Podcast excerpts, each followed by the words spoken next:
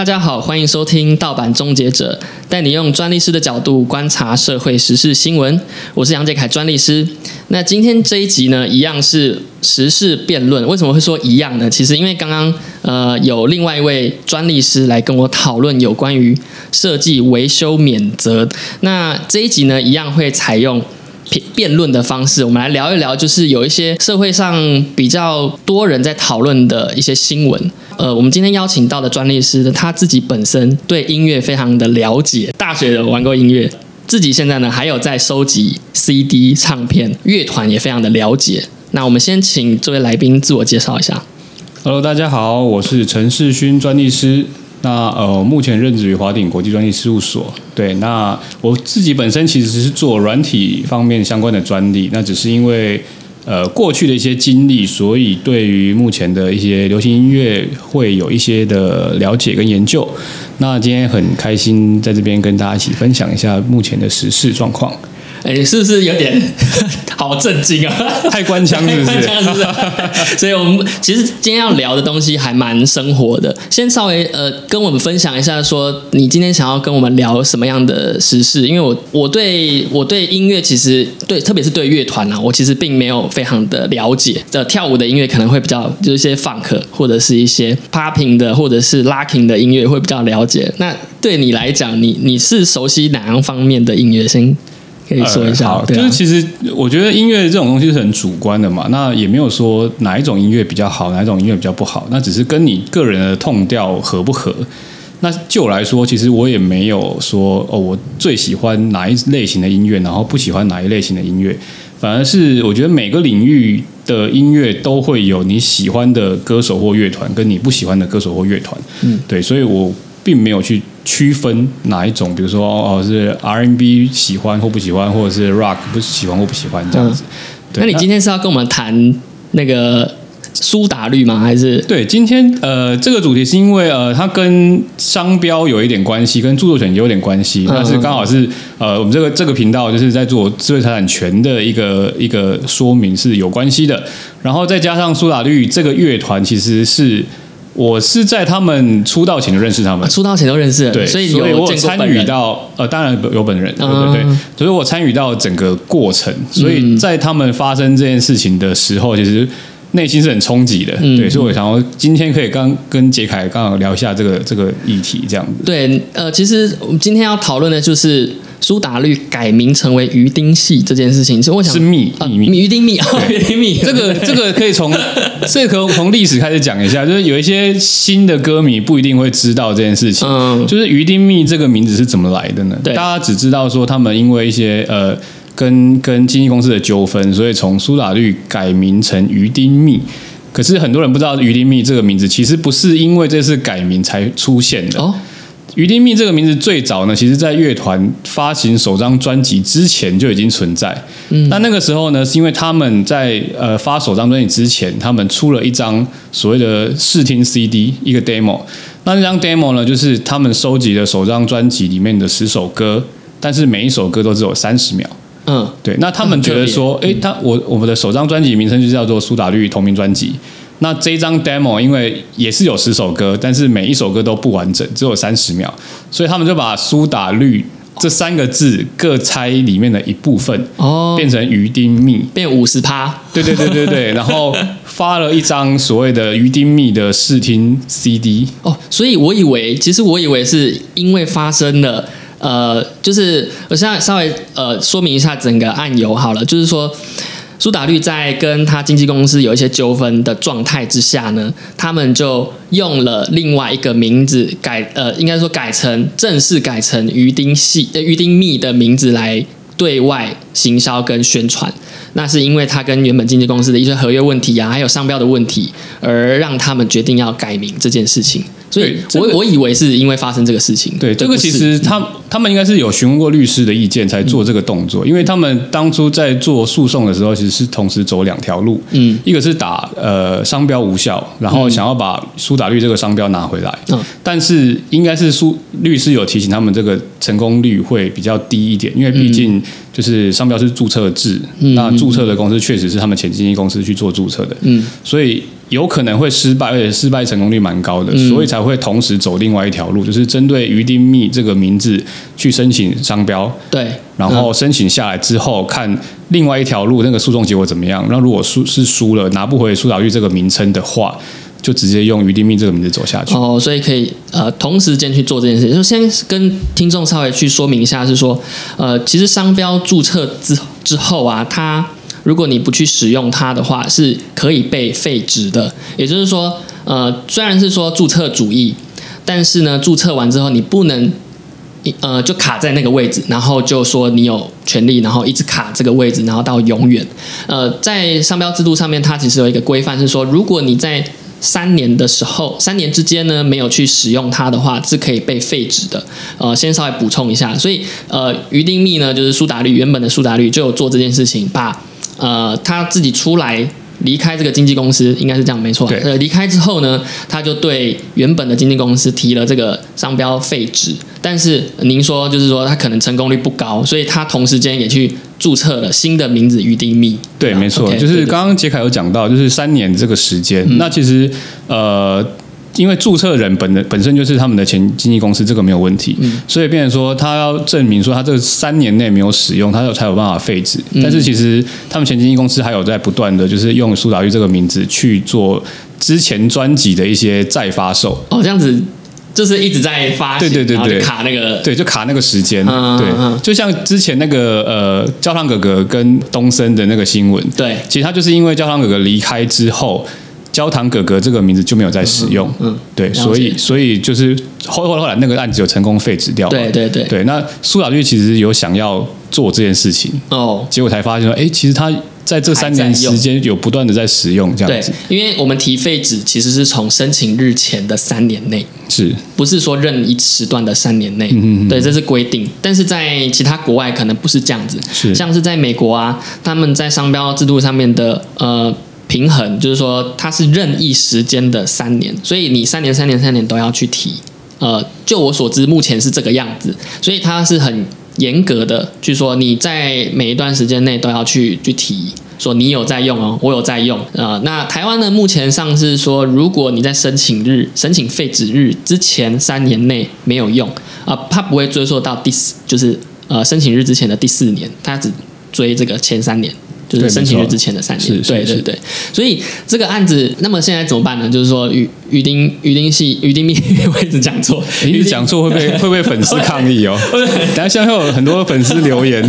那那你自己怎么看？你是说呃，你就反正就改鱼丁密码？那以前的商标，以前的这个专辑会变有值得收集吗？就是之前的。现在的状况是这样子，就是在粉丝间会是变成说，早期在这件事情发生之前的那。那一些专辑，嗯，会很值钱，嗯。那后来发生这件事情之后，原经纪公司为了发行，对，为了为了维护这个商标权而再发行的这些专辑，基本上就是呃。不不会有，它会是它的外观啦，然后内容物啊，然后音乐都会跟以前一模一样。嗯嗯。那只是说可能版本的版本的那个编号不一样，然后发行日不一样。嗯。可是，在乐迷的心中，就是那个地位是完全不一样。了解。哎，其实像这样子，我其实可以再带一个问题，就是说，那他新发行的这些会用到他的脸吗？就是说，会有团名团员的这个新的照片，还是说他是用旧的照片？这个是好问题，因为因为我认为是说，那至少我还保有一些权利在我在我身上嘛。譬如说，我们知道有人格权，什么是人格权呢？其实它呃蛮神秘的，就是说，你说他有人格权就有，有时候在法律上，我我自己这样观感了，就是说我有一个姓名的表示权，然后我有一个肖像权，就是我有一个 public right，然后你不能随便把我的照片公布出来，除了可能有。这个照片的著作权之外呢，可能我这个脸本身是很有名气的，所以你要经过我的同意才可以用。所以新的新的专辑它有出现他们的脸吗？它其实新的专辑有没有去研究？但我印象中它是就是整个专辑的封面什么都是跟之前一模一样，所以以这样的状况来看的话，应该是有有出现团员的脸。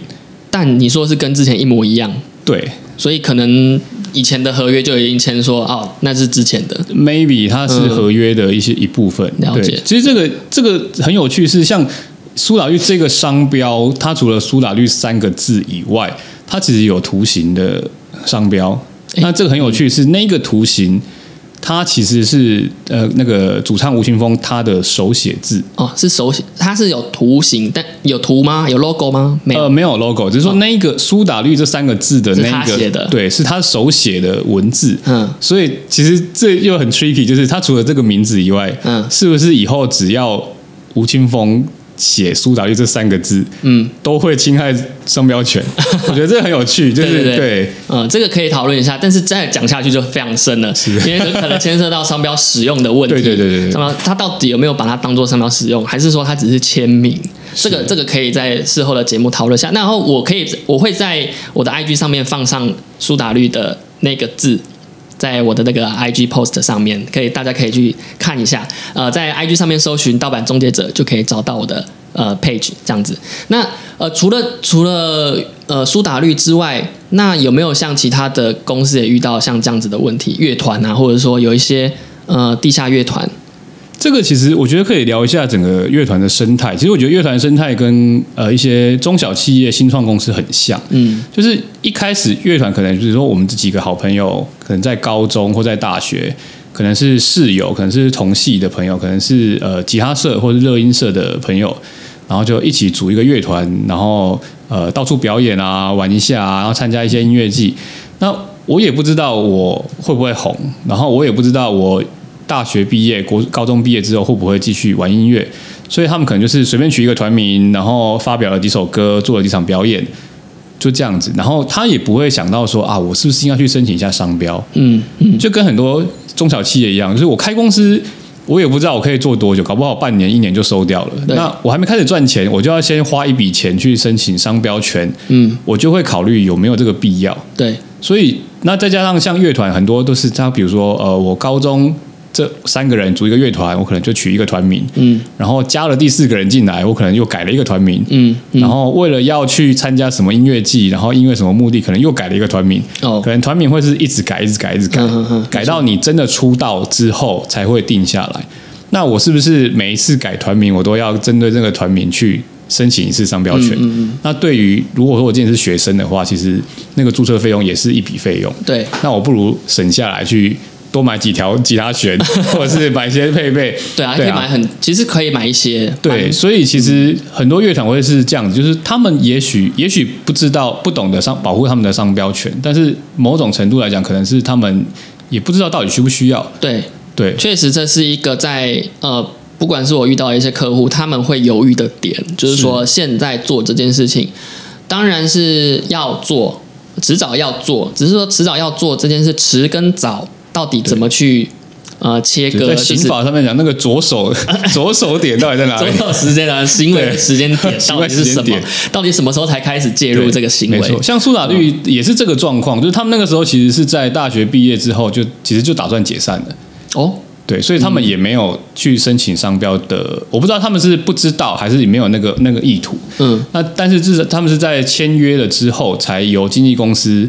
得到他们的许可，然后有经纪公司去用苏打绿这个名字去申请的商标。嗯嗯嗯。但他们自己在学生时代，在自己在做乐团的时候是没有去申请的。嗯嗯，对，懂。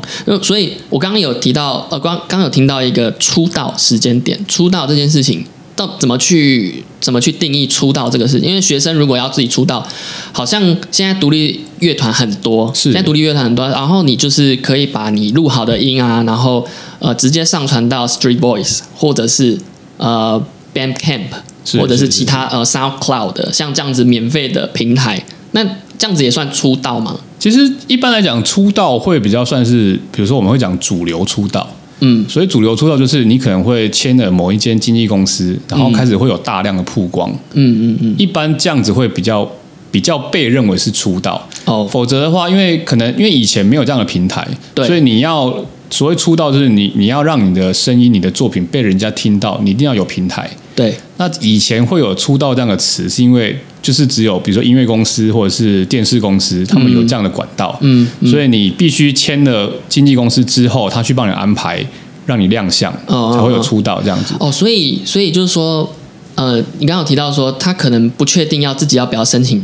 这个商标权，其实跟出道也很有关系哦。我我觉得是这样子。但是但是我觉得现在的时代已经改变了，现在会变成说，比如说好，你说像你刚刚提到 Three Boys，嗯，很多乐团很多歌手，他们其实都会，比如说歌手自己会取一个假名或艺名，嗯，然后就把他的作品上传到 Three Voice。对，那其实这个其实也是有一种风险，因为其实以现在的定义来讲，你上传公开之后，其实你已经算出道了。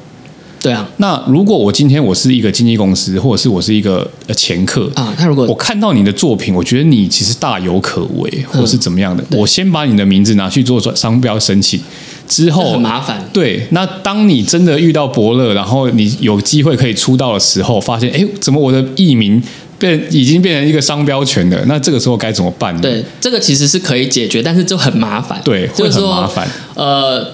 呃，最好是一开始想到名字的，像我做盗版终结者，我是就是呃决定这个名字之后呢，就马上去申请，因为我不想要冒公开的危险的风险。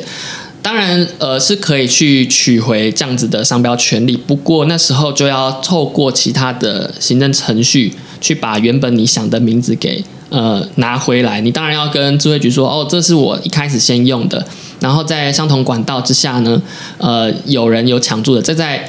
呃，三十条的第十二款，三十条第一项的第十二款里面有提到，就是说，如果你是相同管道的人，然后你呃因为地缘或者是这个产业关系而得知，然后呃你进行抢注的话，这个是可以被驳回的。所以你必须要用这样子，可能提一个第三方意见书，或者是提一个呃函给。智慧局都是有办法把它取回，不过这个是这个地方啊，就会牵涉到可能要有一些法律专业的人士进来去协助啦。那除了苏打绿之外，呃，像其他国外有这样子的情况吗？其实我觉得商标在呃音乐这部分其实很多蛮多蛮争议的东西，像比如说呃，我知道有个日本乐团叫做 Champagne。那 Champagne 其实就是香槟的意思嘛。嗯。那这个乐团也很有趣，就是它不是，他们其实不是像苏打绿这种是商标的诉讼。嗯。Champagne 这个乐团，它很有趣的是，它其实一开始在默默无闻的时候，他们乐团名字就叫选片。慢慢有名了之后，因为其实大家都知道，全世界所有人都知道，Champagne 它就是就是法国的香槟嘛。对。它其实是一个就是大众广为人知的一个名称。可这边可以提一下，就是他们乐团一开始取这个名字有两个原因。第一个是他们希望他们的音乐就是让人家听到的人就会类似像喝了香槟这样有种微醺微醺醉醉不会那么对对不会那么重对不会很重但是有点晕晕的这样迷幻的感觉这样所以他们取了这个 Champagne 这个名字。然后第二个原因是因为他们非常喜欢呃一个英国的乐团叫做 Oasis 就是绿洲合唱团。那绿洲有一首有一首非常有名的歌叫做 Champagne Supernova。嗯。那他们是非常喜欢这首歌，跟这个乐团，所以他们用了这首歌的名字，然后取了叫 Champagne 这个名字。呃，随着这个乐团越来在日本越来越有名之后，那个 Champagne 就不爽。对他们就不爽，然后他们就透过他们的在日本的一个知会，嗯，他们有一个呃，就是法国香槟这个区域，他们在世界各地都有所谓的知会，就是去维护他们 Champagne 这个名字。嗯，那其实类似像台湾，它在台湾有一种叫做呃地理标志，对对，类似这样子。那他就是说，你要用 Champagne 这个名字，必须要是你在法国的香槟区。使用他们的呃香槟区的一些原物料，然后用他们香槟区规定的酿制方法酿制出来的呃白葡萄酒，才能叫做 champagne。对，那你乐团显然就不是嘛。对，那以前默默无闻的时候，其实不是不去不去不去呃主张这个权利，而是我根本不知道有你的存在。可是我觉得这个有争议耶，因为我根本不会混淆啊，因为其实商标它要保护的是一个呃交易秩序。它是一个比较公益的，对，那应该说，您您刚刚讲没有错，但是它呢比较像是一般商标的状况。嗯，我们现在讲的是类似像台湾的团体，呃，产地产地标示的感觉。嗯，你可以想象说，像一个台湾的乐团，嗯，它团名叫做池上米。可是我为什么不行？我没有要卖池上米。对，但是 就是，这是它可能是规定会不太一样。但是这个状况，这这个我觉得这可以辩论，对，这可以辩论一下。但是因为我先讲一下这个案例，就是因为这个案例是小片他们其实。并没有走到诉讼的最后，嗯，他们是因为就是乐团还是想要继续下去，所以他们为了不想要后面诉讼带来的一些麻烦，日本的民族性，对，所以他们就在诉讼开始之前就先把民那个乐团团名改掉。这样子其实很对，他是一个很大的决心诶，因为你看你这跟你那么久的一个，他们这个很很很，这是整个影响很大哦，因为他们是在我记得是在二零一四年，嗯，他们第一次在日本武道馆开大型演唱会，对，直接在演唱会现场公开说我们演唱会结束之后。就我们 Champagne 这个团名直接改名，改名叫做 Alexandros。嗯嗯嗯，对。然后改完之后，那个月就是他所有的相关的商品，只要有挂 Champagne 这个名字的，就卖到这个月，下个月开始就会全部下架。哦，那不就会涨，对不对？有买？有你自己有买吗？对我，我当初就是因为觉得会涨，所以我有收购了一些，收购一些，结果没有涨。我觉得有可能时间时间还没有还不够久，还不够，还不够久，还不够有名。对对对，应该。应该会涨，可能就像呃 Beatles 或者是呃一些很有名的呃乐团，可能一定会涨了。我觉得对，因为我像我刚刚有提到，就是乐团他们会因为一些原因，然后不断的改名字、改名字、改名字。嗯，所以其实，在国外很多有一些乐团，他们是呃，我可能用某个名字发了一两张专辑，然后后来又发了或又改名，然后又发了一两张专辑，等到最后真的红了之后。会有收藏家去收藏他们最早那个团用那个。最早以前以前用那个团名发的那个专辑，嗯那会变得非常非常的值钱，嗯，非常的指标性啊，就是它是有一个历史的，对它可能意义可能不好听，嗯，因为可能要乐手啊，就是可能大大家都刚起步，刚开始做音乐，然后歌曲可能也不好听，然后录制的也很粗糙，对，然后什么吉他也弹的不好，什么之类，但是就是在这个整个音乐市场，就是会非常的值钱，嗯，粉丝像啊，对对，粉丝像，粉丝像，对，所以，我我觉得可以回到刚刚想要辩论这件事情，我相。兵跟乐团，我我不会误认说香槟这件事情是从呃香槟这个地区产出的一个乐团。我我觉得这个在政策上可以考虑是不是要调整一下，在特别明显没有混淆误认的情况之下，可以让他们去使用这样子的商标。对，我觉得这确实是可以讨论的，但因为你觉得确定有没有类似的案例，但我觉得确实是因为它其实不会有混淆误误认的问题。对，因为它那个线其实还蛮模糊的。对，那只是说，可能我原产地的官方或者是这个区域的人会觉得不爽，就是你凭什么？用我这个名字，说你凭什么？你凭什么？你凭什么不准我 用？我用香槟，香槟。那我就跟人说，我这个根本不是香槟的意思。对对对，我只是一个，我还帮你宣传香槟，我还帮你宣，免费帮你宣传，你也没有付我，应该是你要付我钱的。香槟听了之后就跟这个一样，你赶快去买一瓶香槟吧，这样。我来一个业合作有什么不好？对对对，所以我觉得这一块确实真的又跟我们上次讲到的说。智智慧财产权这一块真的是很有趣，因为它会变。就是说，我觉得法律是这样，因为智慧财呃智慧财产权它也是呃一门法律，但是法律就会变成说，我们在讲情理法情理法嘛，那你法律到底是要放在情前面还是情后面？对，我觉得这其实可以是可以讨论，而且这会跟各个国家的风俗民情有关系的。嗯嗯，对。那以像您刚你刚刚讲那个案例的话，我觉得其实，在台湾。这么注重人情的地方，搞不好就会有机会。对，池上米组一个乐团有吗？有池上米吗？应该没有吧？没有池上米的，那我就组一个池上乐团叫池上米。对啊，然后或者是呃阿里山红茶，阿里山红茶，然后那个麻豆文旦之类的。对对对，对，因为麻豆文旦，然后我当做是乐团名称，其实还蛮有意思的。嗯，就是乐团可能。唱歌的时候都要带着麻豆，那然后一方面也是，哎，我们从都都是从南头出来的，是是麻台南台南，突然想，你看突然就是想到，呃，所以都从台南出来的，然后都带个那个，对，我觉得这个这个议题非常有趣，我觉得搞不好是可以讨论一下的哦。对啊，那这个限制上面是不是不要那么严苛？就是说，真的就是呃，某一个指向特定的地区，然后就只能。专有给特定的人，我觉得这个可以特别讨论的，就是或许这个嗯，立委跟这个可能瓜吉吧，还是比较跟这个乐团比较相关的这些呃工作人员因为因为像我们我刚我们刚刚提那个案例，那个选片那个案例，因为他也没有打到诉讼的最后，嗯嗯，那如果打到最后，搞不好结果会说，哎，这个其实。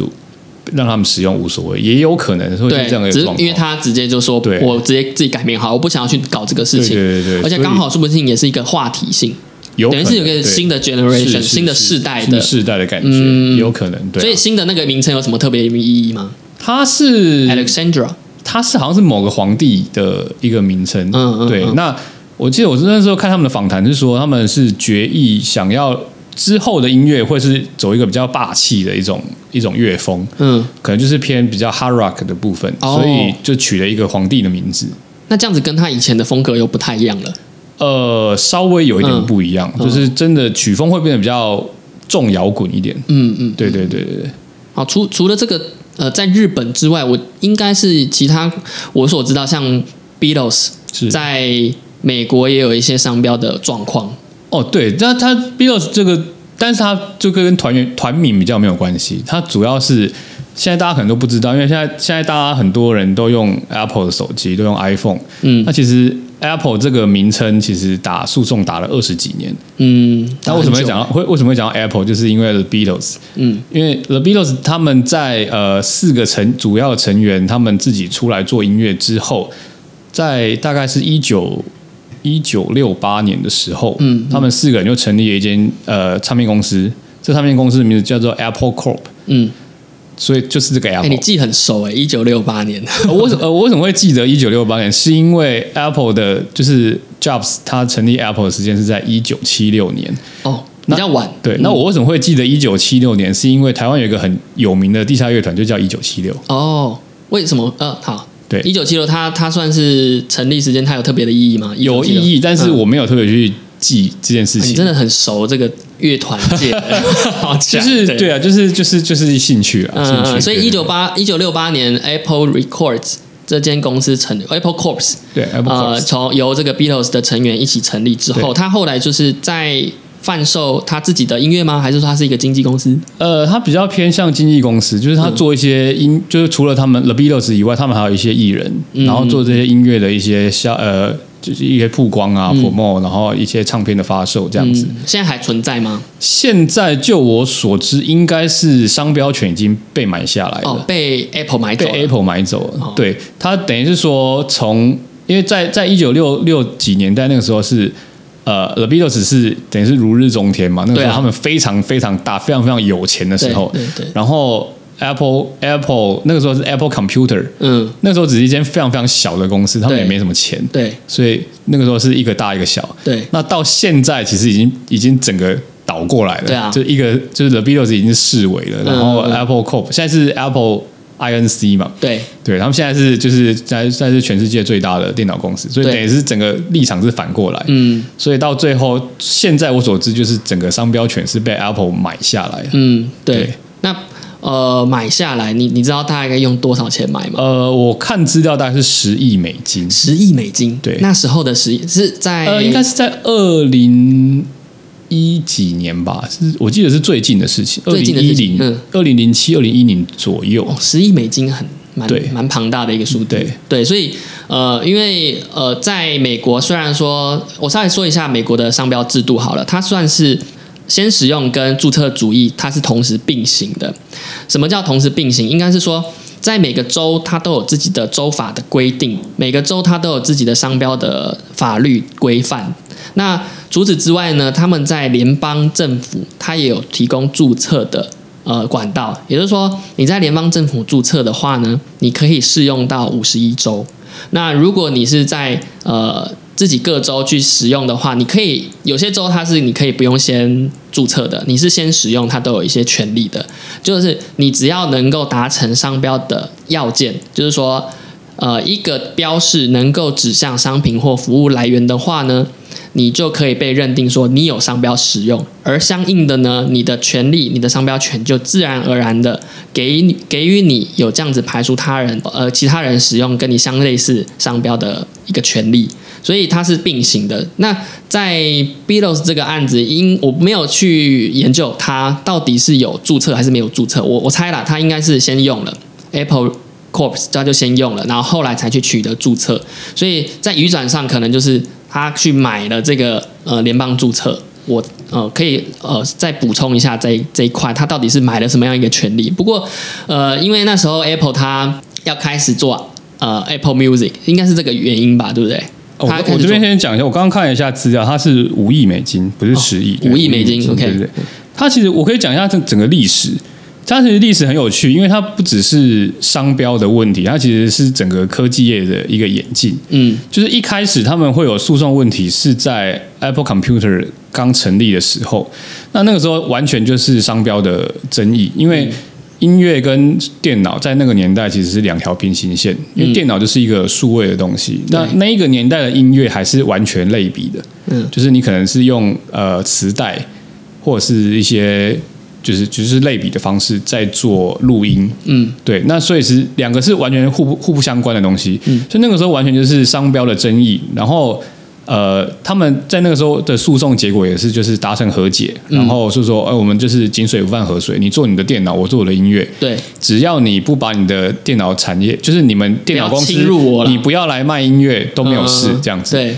那在那个年代，这个是完全 OK 的事情嘛？对啊。可是随着技术的演进，后来就是你音乐越来越往数位化靠近，然后电脑开始可以同时处理很多东西，然后就开始变成说，哎，我今天用你的 Apple 电脑可以去呃去复制啊，可以去传播一些音乐的时候，对。你就踩到我的红线了，对，所以等于说他们又后来又开了第二次的战场，嗯，那这个战场就同时会涉呃涉及到商标的问题跟你的使用的问题，对啊，所以后来第二次也是 Apple Computer 输了，就是说，那你因为你已经踩到我的线，我们原本的和解的的条件是说你不准。动到音乐这这件事情。哦，在合约上其实原本是这样讲好的，对。可是因为你电脑越来越强大，嗯，然后你开始用电脑听音乐啊，复制音乐啊，嗯，然后就已经已经是有点触犯到我们当初和解的的问题，嗯，所以等于第二次诉讼，其实 Apple Computer 就是后来的 Apple Inc 又输了，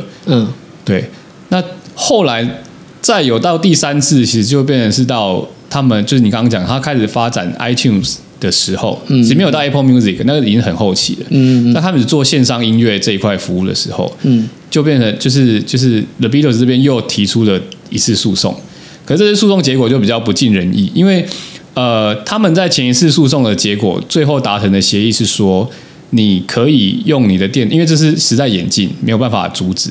所以你可以用你的电脑去处理这些音乐的东西，嗯，可是你不准发售实体的音乐。所以后来在 iTunes 这件事情的时候，他们第三次的诉讼，法院就会就判是 Apple Corp 这边输掉，嗯，因为他认为说，呃，你虽然他发展了 iTunes 这个这个线上音乐的领域，他还是没有踩到你们的合约，因为你们合约讲是说你不准发售实体的音乐。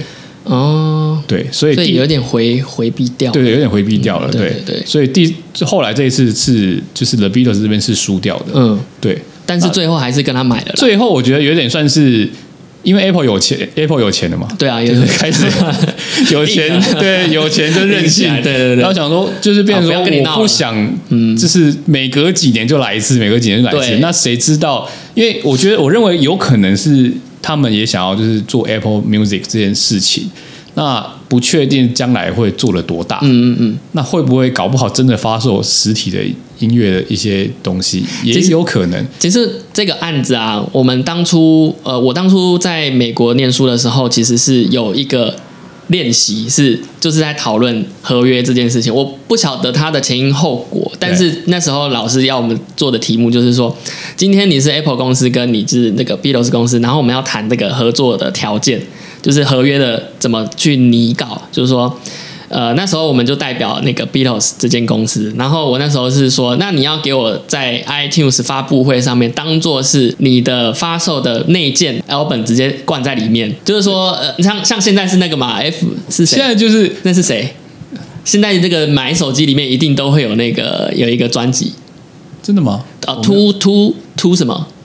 啊，YouTube 啦，YouTube，我想起来，YouTube 就是 YouTube 的这个 专辑都会灌在里里面，当然一定会有。然后我们那时候就说，那之后你卖的手机通通都要有 Beatles 的第一什么哪一张专辑，这个就很有趣。我觉得这个就是，我觉得这个想法是对的。嗯，但是显然不了解了 Beatles 这他们的这个意念。对对，就是因为他们其实是到非常非常非常后期才接受了。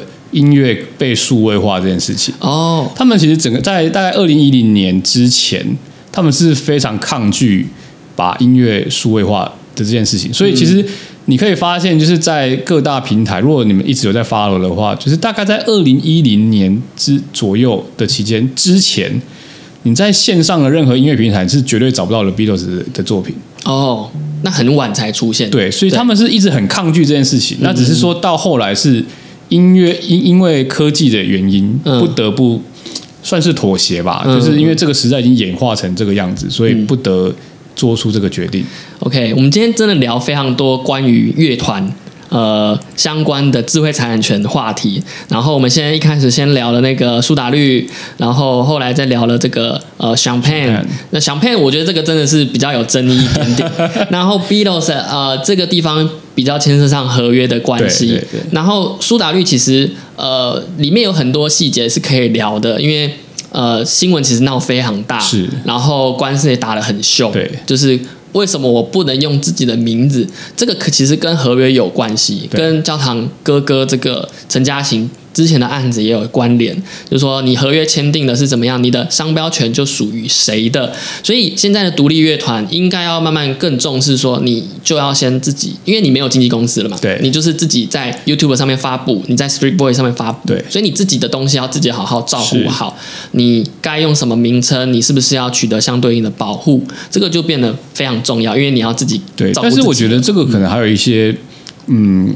呃，就是乐团的一些比较弱势的地方。嗯就就算我一开始就做了这件事情，我就一开始就去申请了商标，但是毕竟我就是一个默默无的无闻的乐团，我想要争取的是一个机会。嗯，所以今天当有一间经纪公司来跟我接洽，希望代理我的音乐的时候，其实他只要用他只要用合约要求我把我已经申请的商标权让予给他。